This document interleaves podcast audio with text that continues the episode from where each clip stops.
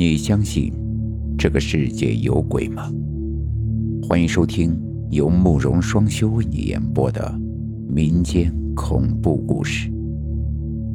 今天要给大家讲的故事叫做《城隍庙》。这个故事是我爷爷讲给我听的。按爷爷的年纪来算，应该发生在上世纪七十年代的冀中农村。那个年月，谁家的日子都不好过，特别是爷爷的姐姐，我大姑奶奶家，人口多，地却少，交完公粮都吃不到年底。爷爷那一年正值二十来岁，能干的时候种的地挣的工分都多。这不，正赶上秋收结束了，打了粮，爷爷就打算装上一袋子给姐姐家送去。可那天也不知道怎么了，本来很熟悉的路，这刚穿过县城就有些迷糊了。眼前的这一道三岔路口，自己去姐姐家几次，好像从来也没有路过。这可该走哪边呢？嘿，老乡！也就在这个时候，从一侧的路口走来了一个扛农具的人。看起来像是刚从地里干活回来。那个龙泉村咋走呀？哎呦，那可远了，顺着这条路还得走二十里呢。爷爷忙上前去问路，可这一问，头就嗡的一声。这不说明自己这小半天都走反了？你还别笑，那些年。冀中大地荒凉，一个村到另一个村没个正经路，相距也往往十数里，走迷糊可并不稀奇。可也没办法呀，爷爷只好背上粮食继续赶路。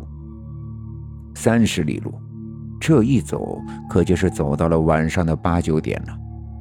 爷爷从上午出来，这一路上是滴水未进。加上还背着一袋子粮食，又累又饿，感觉这么走下去，自己都能先晕过去了。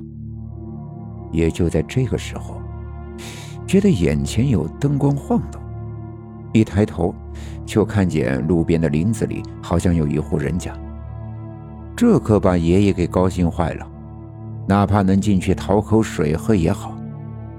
而且，随着走近。爷爷看到屋里好像有几个人影在晃动，这就更好了，至少说明人家还没睡，不算打扰。想着，爷爷就加紧了脚步跑了过去。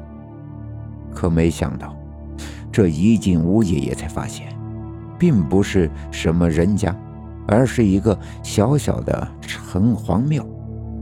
屋里除了城隍爷的泥塑像外，还有一个供案和一根白蜡烛，其他的什么也没有，更没有人。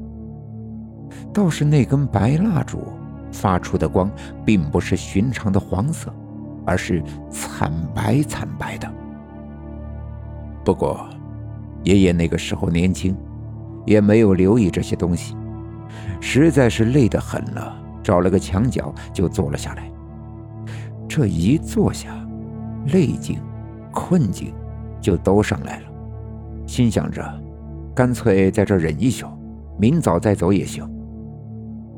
可爷爷那时不知道，农村有句俗话叫“宁睡荒坟，不睡破庙”，这可是有道理的。这不，正睡到半夜，不知从哪儿刮来了一阵风，吹熄了蜡烛，光线一暗。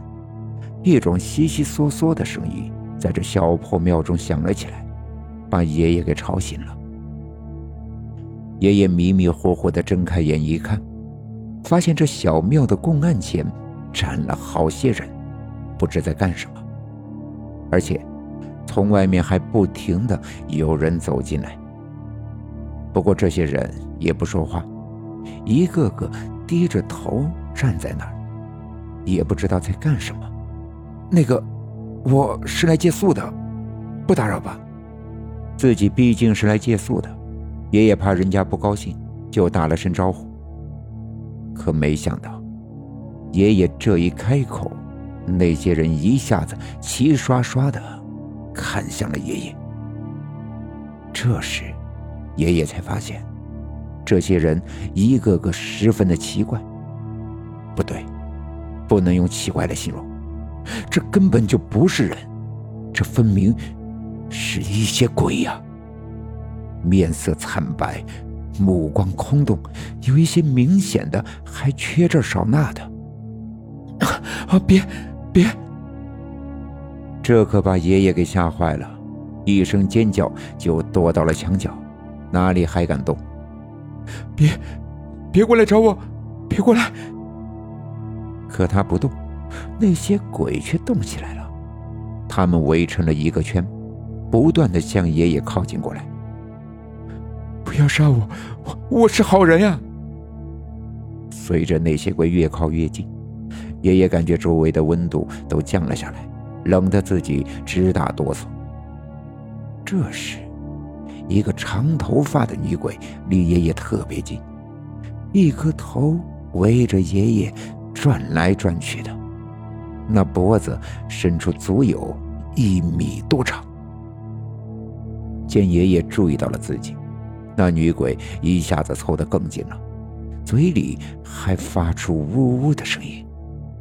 不要，不要杀我！这画面实在是太过刺激了，加上爷爷这一天水米未沾牙，一声尖叫过后，就觉得眼前一黑，便失去了知觉。直到第二天的早上，这小破庙中才又传出了爷爷的尖叫声。没错，爷爷醒过来了，鬼倒是没了。可眼前的场景又一次吓到了爷爷。原来，这小破庙早变了样子，残墙破瓦，到处挂满了蛛网，连那城隍爷都破得不像样子了。